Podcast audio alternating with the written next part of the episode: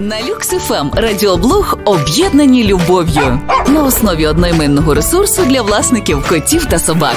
Партнер проекту бренд преміального харчування Клуб Чотири Лапи. Всім привіт! З вами фахівець поведінки собак та котів Оксана Галани. Зараз поговоримо саме про деструктивну поведінку котиків. Роздертий диван чи обірвані штори не надто приємні бонуси від співжиття з котом. Однак, повірте, тварина робить це ненавмисно. Наприклад, потреба точити кіхті є базовою абсолютно для кожного кота. Відрізняються лише індивідуальні вподобання. Хтось любить вертикальну поверхню, хтось горизонтальну. Для багатьох значення має і матеріал, тож варто поекспериментувати з розташуванням і кількістю відповідних дряпалок. І проблема найімовірніше вирішиться сама собою. Однак, якщо ви розумієте, що проблема є глибшою, краще вирішувати її у тандемі з професіоналами.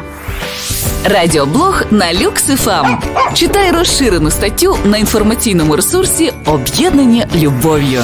Партнер проекту бренд преміального харчування Клуб Чотири Лапи. Реклама. Що об'єднує нас у клуб Чотирилапи? Розуміючі погляди, вишуканий смак, таємний зв'язок, приховані символи, які знайомі тільки нам.